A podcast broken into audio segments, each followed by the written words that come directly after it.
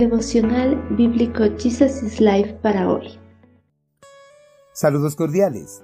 Bienvenidos al libro de Salmos, capítulo 132. Consagrados al Señor. Levántate, oh Señor, y entra en tu lugar de descanso, junto con el arca, símbolo de tu poder. Que tus sacerdotes se vistan de santidad, que tus leales servidores canten de alegría. Por amor a tu siervo David, no rechaces al rey que has ungido. Una vez terminada la construcción de su casa, toda la familia se reúne y celebra a lo grande este hecho importante, invitando a sus amigos, familiares y vecinos. Les hacen partícipes de su alegría y regocijos. Esta clase de celebraciones no son propias de las familias inconversas, pues también las familias cristianas celebran al terminar su casa, pero las celebraciones no son iguales son muy diferentes, ya que las familias cristianas lo celebran dando gracias a Dios por haberles dado un lugar para vivir tranquilamente en un ámbito familiar. Además, ponen su nueva morada en las manos del Señor, para que Él sea quien gobierne en el corazón de todos los que van a morar en ella y sea un lugar de paz y armonía para glorificar a Dios. Este sentir tuvo el salmista al concluir la construcción del templo de Jerusalén. Anheló que Dios habitara en ella sea de bendición para toda la nación hebrea. Posiblemente este salmo fue escrito por Salomón cuando colocó el arca del pacto en su lugar, en el templo que acababa de construir en la ciudad de su padre David. Una vez colocada el arca del pacto en su lugar, extendió su clamor al Señor para dedicar el templo a su Creador. En su oración, el salmista pidió a Dios que se levantara de su trono celestial y descendiera para morar en su santuario terrenal, e hiciera real el simbolismo del arca del pacto. Antes de la construcción del templo, el arca había sido el símbolo de la presencia de Dios en medio de su pueblo, pero el salmista ya no quería este simbolismo. Él deseaba ahora que ya estaba construido el templo, Dios pasara a morar en él y gobernar a su pueblo desde su nueva morada terrenal.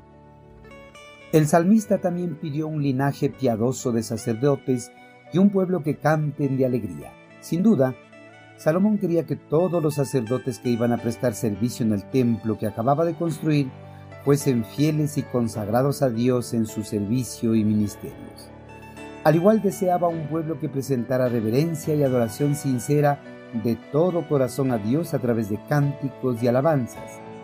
El anhelo del salmista debe ser el anhelo de todos los que están al frente de una congregación Deben anhelar que todos los líderes que sirven en algún ministerio de su iglesia sean irreprensibles, y no solo los líderes ministeriales, sino también los miembros, y más aún la cabeza que lleva adelante la obra. La justicia en el púlpito y el gozo en la congregación son una combinación que siempre produce una iglesia victoriosa, sea cual fuere el lugar y el tiempo.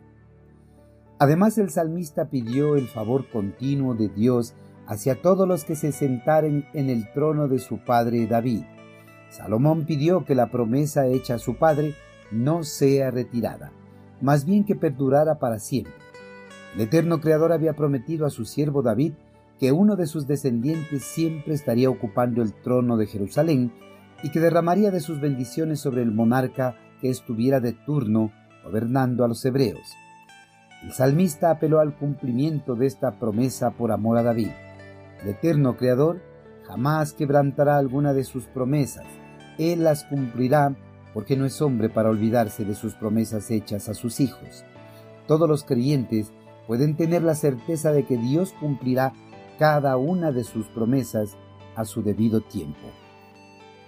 Queridos hermanos, el salmista al dedicar el templo de Jerusalén al Señor, le pidió que su presencia se establezca en el templo y morara en ella permanentemente. También pidió que todos los que iban a servir en él sean totalmente consagrados a él. Al igual pidió que todo el pueblo se rinda en total adoración, con alegría, con un corazón sincero de total reverencia. Además, pidió que no lo rechazara, más bien que lo guardara y cumpliera la promesa hecha a su Padre. Hermanos, debemos clamar a nuestro amado Señor para que en nuestras congregaciones se pueda manifestar su poder y sea de bendición para todos los que asisten. Al igual que todos los que servimos y los que se congregan, podamos ser consagrados totalmente a Él en cuerpo, alma y espíritu. Que podamos presentar un corazón sincero de agradecimiento con cánticos de alabanza y loor a nuestro amado Señor.